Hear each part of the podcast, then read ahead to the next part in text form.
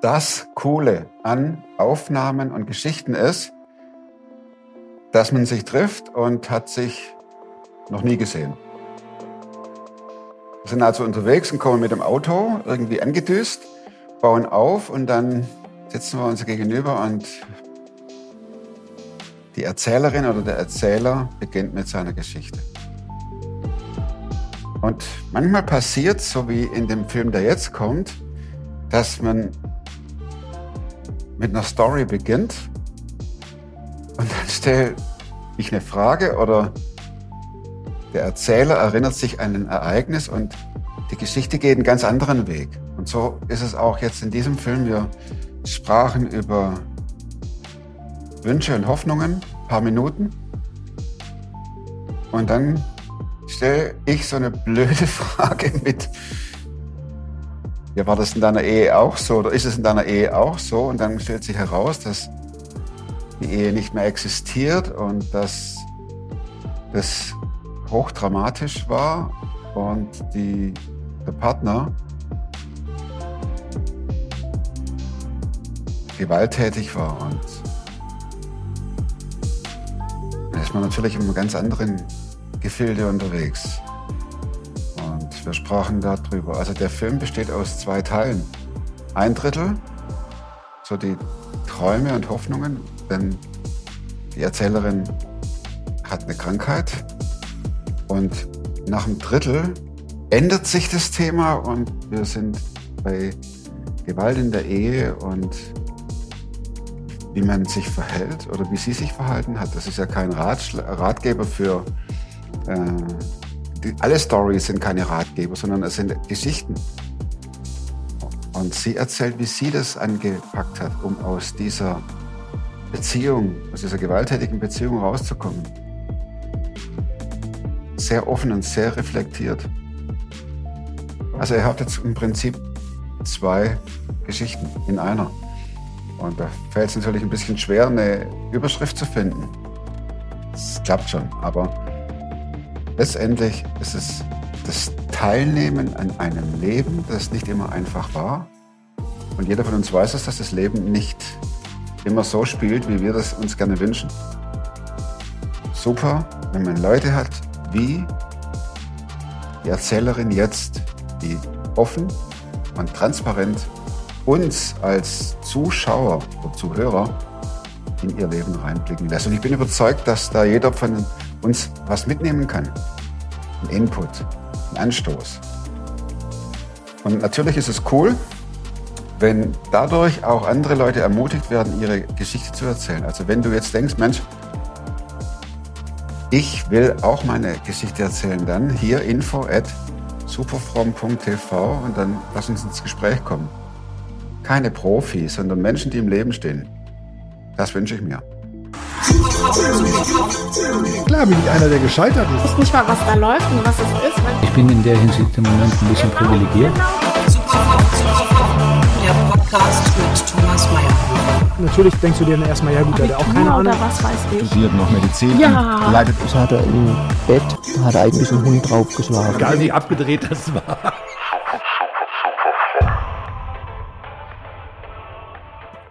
Wir sind hier an einem Campingplatz, sieht man das.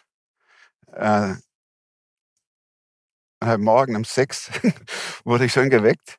Äh, Oder es war vielleicht Viertel nach sechs. Äh, Janis Joplin. Sagt er das was? Hm. Oh Lord, won't you buy me? Oh, oh. Oh, Benz sowas heißt der Song. Und ähm, da dachte ich, okay, den Song kenne ich. Ähm, wenn du, angenommen, du würdest jetzt vor Gott stehen, ja, was würdest du sagen, was er dir machen soll? Ein Mercedes-Benz kaufen, ein Daimler oder was wäre dein Wunsch? an Guter? Einstieg. Ja, oder? Ah Kann man ja? überlegen, was, was, was würde Gott sagen, jetzt, wenn er sagt, ähm, oder so ein Wunsch, Janis Joplin wollte einen Mercedes, einen Daimler, was würdest du Gott sagen, was er dir kaufen soll? Ja, kaufen nicht, aber er könnte mein Knie gesund machen. Dein Knie? Ja. Wie lange leidest du an dem Knie schon? Äh, seit Ende Januar. Hey, das sind ja locker und lässig. Fünf, Sechs Monate. fast sechs Monate. Was passiert?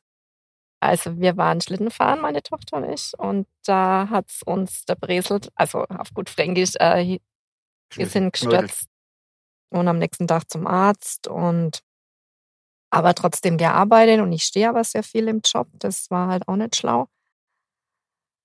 Und dann im MRT hat sich herausgestellt, dass ich drei verschiedene Einrisse habe.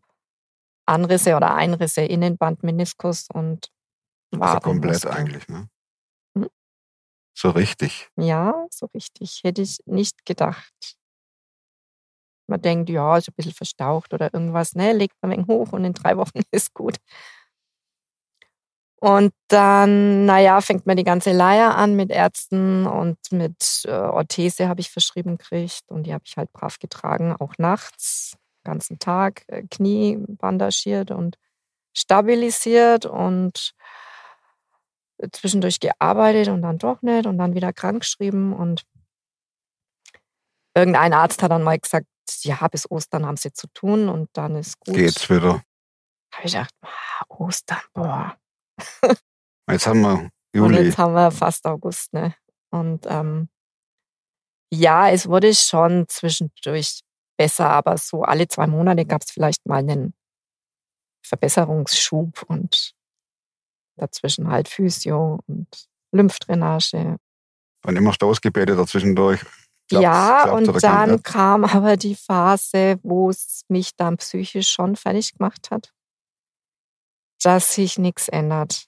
Auch durch Gebet nicht, auch nicht durch Handauflegen, auch nicht durch Sündenvergebung, auch nicht, ja, durch Zuspruch. Und ähm,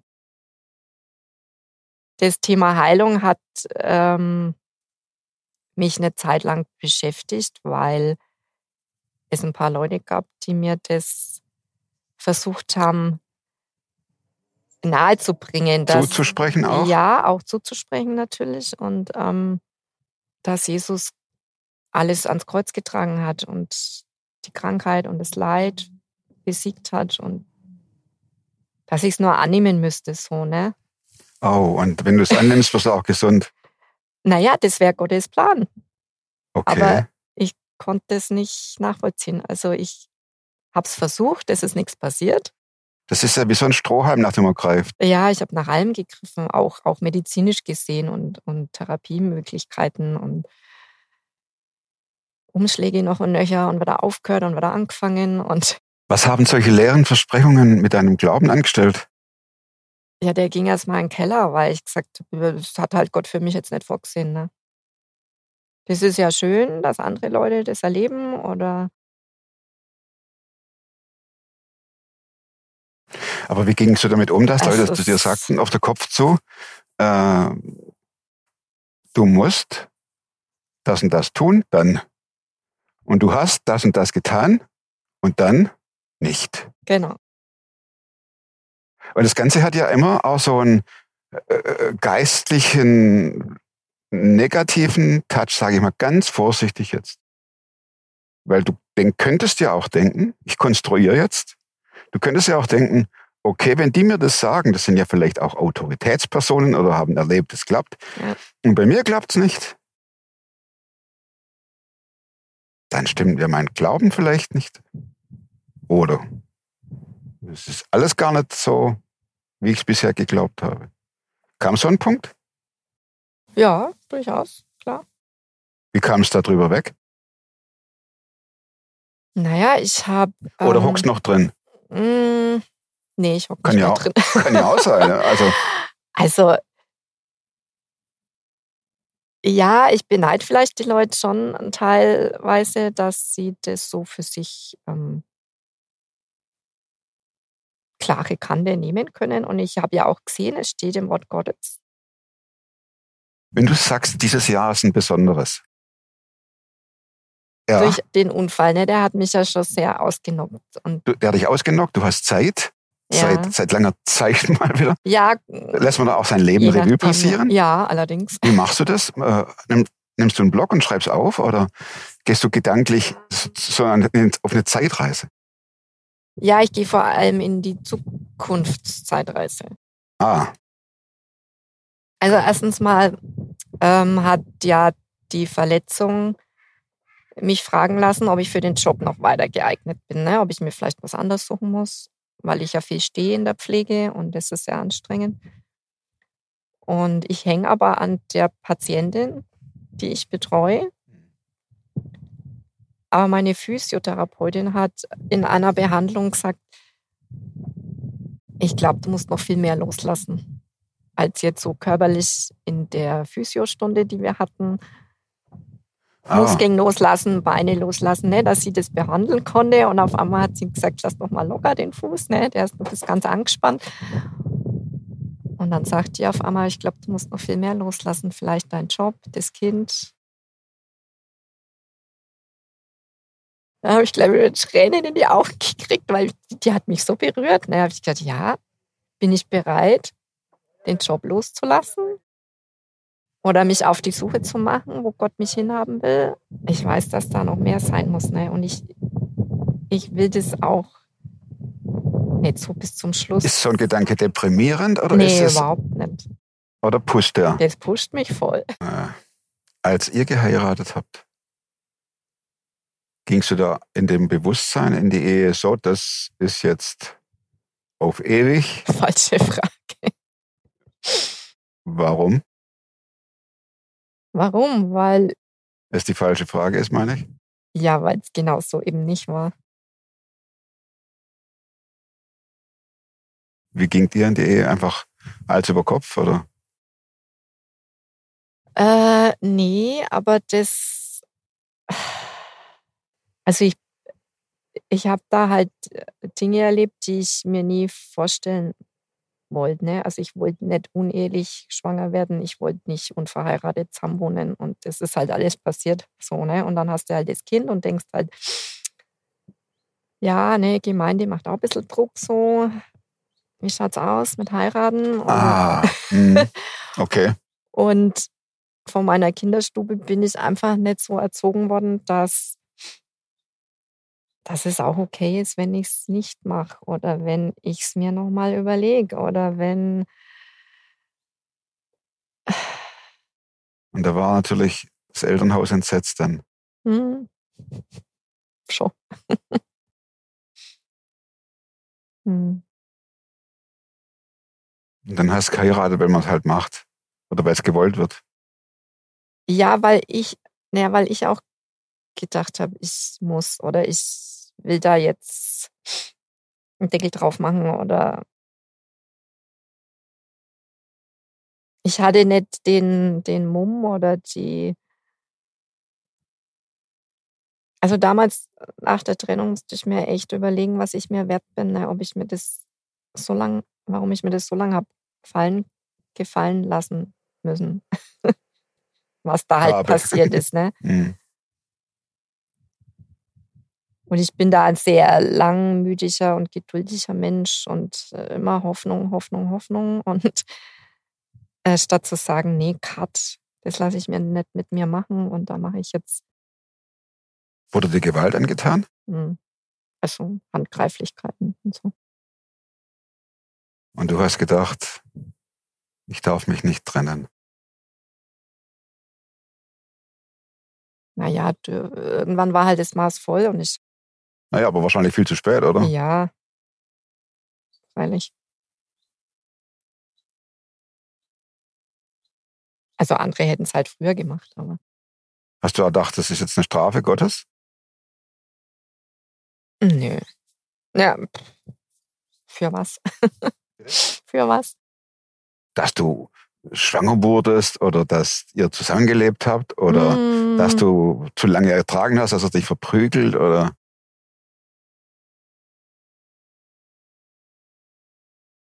Nee, ich glaube, als Strafe habe ich das nicht gesehen. Aber natürlich immer der Gedanke, ja, warum greifst du jetzt nicht endlich ein, ne? Und warum ähm, also ich habe auch wenig äh, Hilfe von außen erfahren, sage ich mal, ne? Dass, dass mal jemand mit ihm Klartext geredet hätte oder dass jemand gesagt hätte, ich nehme dich mit dem Kind jetzt mal vier Wochen oder dass du den Absprung schaffst oder irgendwie sowas. Ne? hast, du das dann auch alleine durchgestanden und initiiert, dass äh, die Ehe getrennt wurde?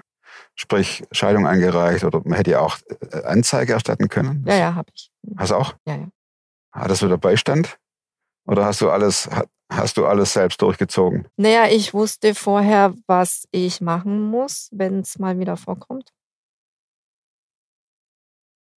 Und in dem Moment wusste ich das einfach. Das ist dann alles abgelaufen wie Film. Ich habe dann Polizei geholt und Das ist, was muss ich tun? Kann die Polizei rufen? Äh, was ist, wenn die Polizei vor dem Haus steht und die rennen die Treppen hoch? Und was ja, ist, wenn die meinen, deine Rechte einfach nicht und du weißt auch nicht, also ich wusste halt nicht, ne? was ist mein Wert oder lasse ich das mit mir machen? Warum lasse ich es denn so lange mit mir machen? Ich habe Beziehungen nie leichtfertig beendet. Ne? Wir sind zu zig Beratungen gegangen und Gespräche und Dinge, aber es, er hat halt nichts umgesetzt. Und da eine Grenze, das kann ich auch heute noch nicht. Ne? Wir sind auch gar nicht mehr so in Kontakt persönlich, weil er kommt nicht mehr an die Tür, wenn er das Kind abholt oder so. Also das ist ganz komisch. Äh, wo ich denke, nach 13 Jahren kann man das vielleicht schon mal wieder machen. Das war halt auch ein ewig langer Prozess, wo ich denke, ich will ihm doch nichts mehr Böses. Ne? Ich will doch eigentlich auch nur gut auskommen und ähm, es wäre vielleicht mal wichtig, über die Kinder zu reden oder über das Vergangene oder das wäre schon High Level, aber er hat ja nie was eingesehen. Der hat es ja nie zugegeben.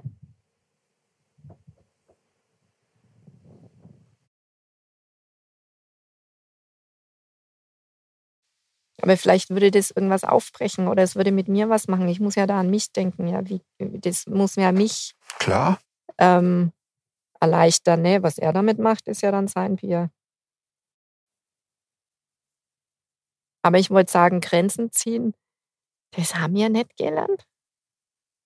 Also meine Eltern sind halt so äh, miteinander umgegangen, dass freilich gab es mal Stress, aber der wurde jetzt nicht groß ausgetragen oder so. Ne? Jeder hat seine Rolle gehabt. Die Mutter hat die Familie versorgt und der Vater ist arbeiten gegangen und das war's. Und dass wir, also meine Generation, meine Mutter war ja schon 38, Kriegskind und alles, ne? Und ich bin halt der Nachzügler gewesen. Ich habe ja ganz andere Art von Beziehung erlebt. Oder, oder ne, mit mehr Selbstständigkeit, mit mehr Wünschen nach Gemeinsamkeiten und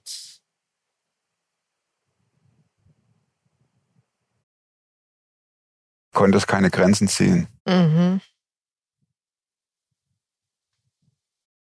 Wie kann man sowas lernen? weiß ich nicht. Es gucken ja jetzt Leute an, die sagen, das ist jetzt meine Situation. Ne? Was, was mache ich jetzt? Was mache ich, wenn mein Partner sich an mir vergreift? Das ist ja das Thema jetzt auch in Corona, schlechthin. Dir fühlst doch auch nicht leicht, die Polizei anzurufen. Wie gesagt, das ist, das äh, ist in dem Moment abgelaufen wie ein Film. Ich habe das automatisch alles gemacht, was mir die Anwältin geraten hat. Die hat gesagt, das und das sind ihre Rechte. Er hat dann Kontaktverbot. Sie schnappen sich das Telefon und spannen sich im Klo ein. Das habe ich alles, das lief automatisch, weil ich habe das vorher alles durchgespielt. Ne? Tagelang, naja, wochenlang. wochenlang. Ja, so und so und, hm, hm, hm. und dann habe ich das alles auch echt so gemacht. Kam der Tag X. Einen Tag vor Heiligabend. Ne? Hm. Oh, Die Kinder saßen mit am Tisch und dann langte er mir halt eine über den Tisch. Ne? Und dann wusste ich halt, jetzt ist Schluss. Ich meine, da sind die Menschen unterschiedlich. Ne? Bei einem ist es fast früher voll und beim anderen später. Bei mir ist es halt immer sehr spät voll, bis es überläuft. Und dann, dann hat der Polizist am Telefon gesagt, ja, sowas haben wir öfters. Ziehen Sie das dann auch durch mit der Trennung? Nicht, dass er morgen wieder am Tisch sitzt. Da habe ich gesagt, nee, echt. ich ziehe das diesmal durch. Der kannte mich ja nicht, aber ich habe gesagt, nee, mache ich, ehrlich. Ja, dann müssen sie halt fragen, ist er alkoholisiert oder so, ne? Randaliert er? Habe ich gesagt, nee, ist alles soweit, ne? Und die kamen dann zu zweit und haben uns halt dann getrennt befragt, ne? Und dann haben sie ihm halt den Wisch hingelegt, also er muss gehen. Ich will das Kontaktverbot. Dann hat er natürlich geguckt, ne? Hast du es bereut? Kam das? Um Gottes Willen, nee. Nee. Was der Er- Polizist er macht, der war- falsch. Ne? Äh, falsch im Sinne von, ja, hören Sie mal. Aber der hat ja auch eine gewisse Erfahrung, weil das oft, weil das oft passiert. Ne? Ja, Also er hat das, gesagt, ja, und in zwei Tagen stehen wir dann wieder vor der Tür. Richtig. So, der kennt mich ja nicht, der hat ja, es war schon in Ordnung. ja, ja, äh, Für mich war es in Ordnung, weil ich wusste, ja, ich will's. ja. Und jetzt ist Schluss. Und dann habe ich erstmal sowas von aufgeatmet. Ne? Das war, also das war eine Last, die da weg war. Das war unglaublich. War schon krass. Es wurde ja dann auch noch krasser, aber. Ja. Wie soll ich sagen? Also ich hätte, also ich weiß genau den Punkt Jahre vorher, wo ich es hätte wissen müssen. Tun müssen in sollen. Anführungszeichen, ne? Dass man oder dass ich gemerkt habe, äh, der Mann geht vielleicht in so eine Richtung, ne? Öfters mal aggressiv zu sein und so. Dass man sich das halt dann echt bewusst machen muss, ob man das will. Und wenn man es nicht will, muss man klar sagen, ich trenne mich, ich mache, ne? Man muss halt besser in sich reinspüren und auch nicht davon abhängig machen, ich nehme jetzt dem Kind den Power weg oder was sagen die anderen oder mir muss es gut gehen. Das ist total wichtig. Und, und Gott verurteilt es auch nicht, weil das ist echt der Punkt, wo Schluss ist. Und da muss ich mir echt mehr wert sein. Und das war ich mir halt nicht. Also ich wusste nicht, wie soll ich sagen, also mir war halt immer, mir war nicht der Schein nach außen wichtig. Im Gegenteil, ich habe das sehr vielen Leuten erzählt und auch immer drüber gesprochen. Aber mir hätte es halt ja für die Kinder leid getan oder ich wusste auch nicht, äh, wie soll ich das alles stemmen und ähm, ich hatte keine Lust auszuziehen, ganz ehrlich. Ich wollte da wohnen bleiben. Muss man halt dann auch wissen, ne, ob man bleibt. Aus so einem Grund. Oder ob man in ein Frauenhaus geht. Und das wollte ich halt absolut nicht. Das ist ein Riesengeschiss auch für die Kinder. Das konnte ich mir jetzt auch nicht vorstellen. Aber das war ja alles nicht klar äh, zu dem Zeitpunkt, als du dich im Klo verbarrikadiert hast.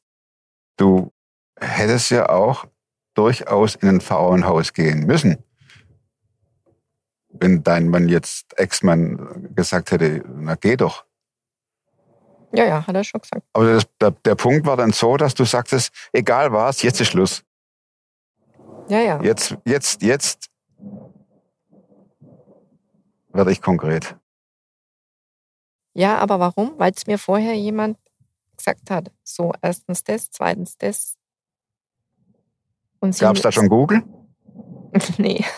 nee, da war ich ja bei einer Anwältin ein halbes Jahr vorher. Ne? Ja, ja, aber das, Na. darauf, will ich raus. Und die ja. hat dann auch gesagt, äh, nutzen Sie auch alles aus, was vom Staat gibt. Hartz IV, egal. Das war für mich ein rotes Tuch. Never ever Hartz IV. Aber das war das Beste, was ich machen konnte. Sorry, aber das ist so. ja, deswegen baut dir der Staat so ein Sprungtuch auf Ja, oder zieht's auf. ich meine, das habe ich alles ausgenutzt. Und ich finde es jetzt auch nicht ausnützend, sondern es stand mir zu und fertig. Und ich habe es gerne genommen, weil ich dadurch da bleiben konnte, wo wir waren. Die Kinder konnten da bleiben. Ich musste nicht sofort arbeiten gehen. Ich konnte daheim sein. Und das hat sich alles peu à peu gesteigert. Ja, wie oft kann ich arbeiten gehen? Wann steige ich überhaupt ein?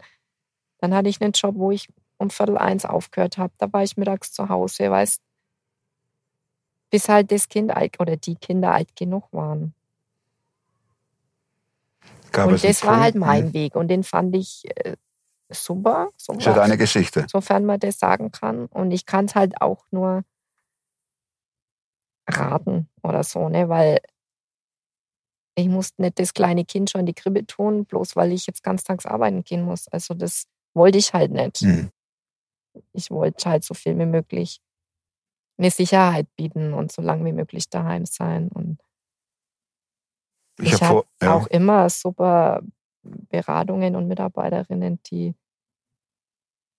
die mich da ermutigt haben oder immer wieder Tipps gegeben haben, was ich noch machen kann. Und ich hab vorher gefragt, äh, ob du bereut hast. Da hast du vehement gesagt oder gleich zack, nö. Aber gab es Momente, wo du sagtest, äh, ich pack das jetzt nicht mehr, diese Überlastung?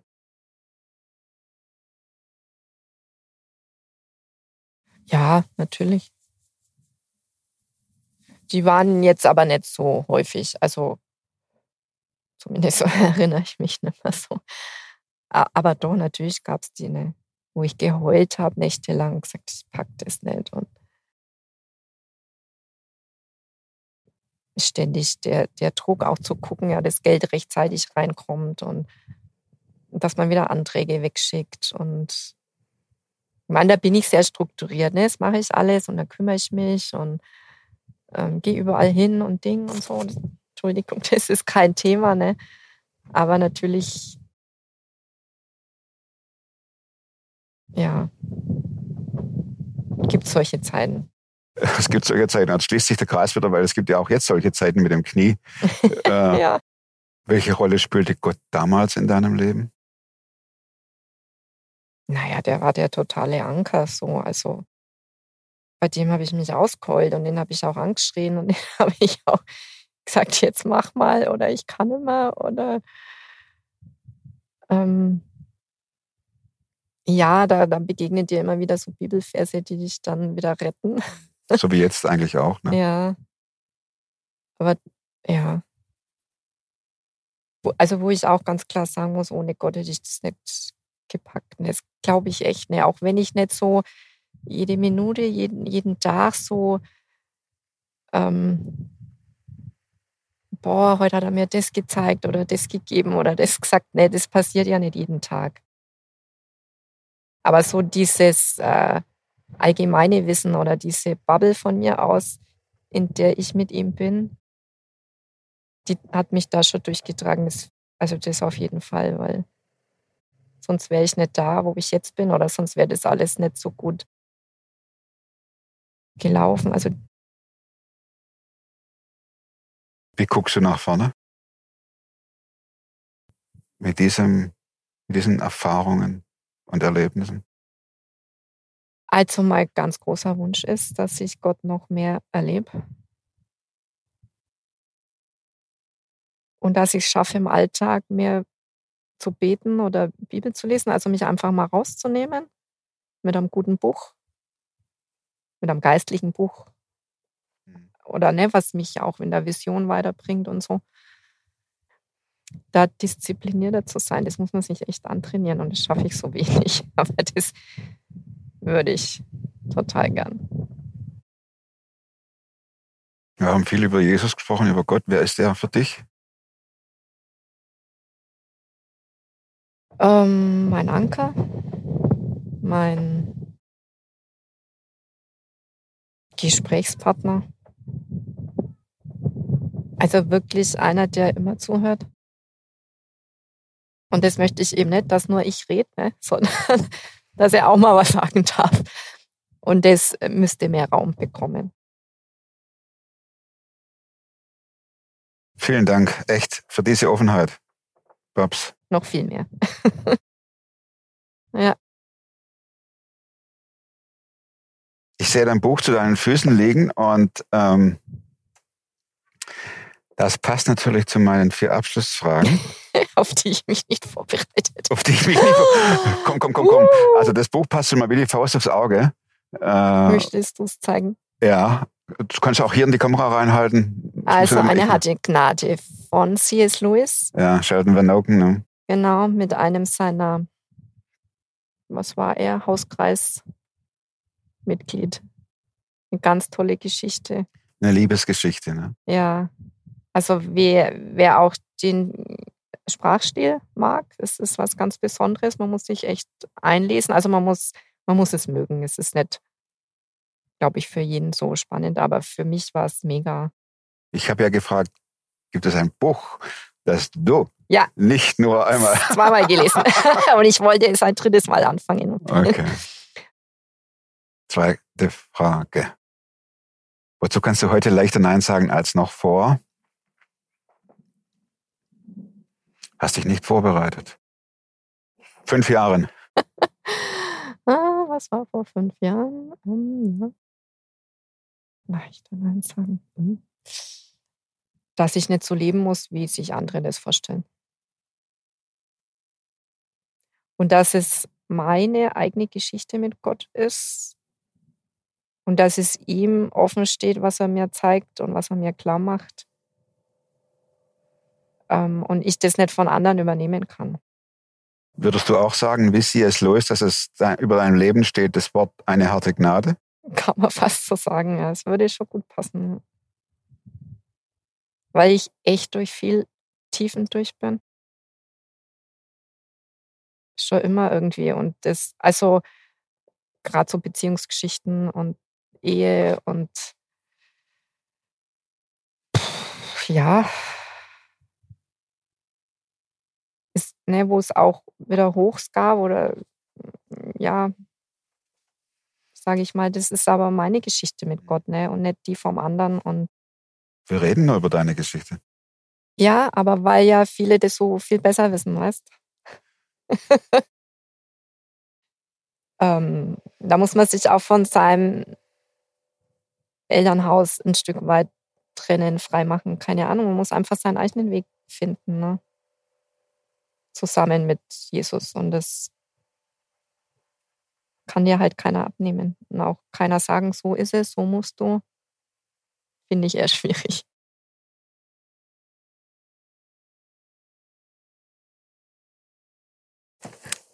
Dritte Frage. Welche Überzeugungen, Verhaltensweisen und oder Gewohnheiten, die du dir in diesen Jahren angeeignet hast, haben dein Leben definitiv verbessert? Ähm, also ich mache schon Dinge auch für mich oder mit Freunden, ne, dass ich sage, ich brauche da jetzt eine Auszeit oder ich muss mal was anders sehen oder ich ja. Und halt wirklich der Versuch, ähm, mit Gott mehr zu rechnen. Letzte Frage, Plakatfrage.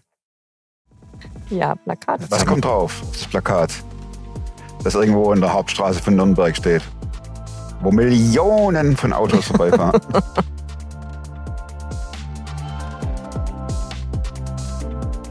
Gottes Liebe ist Gnade und ein Geschenk.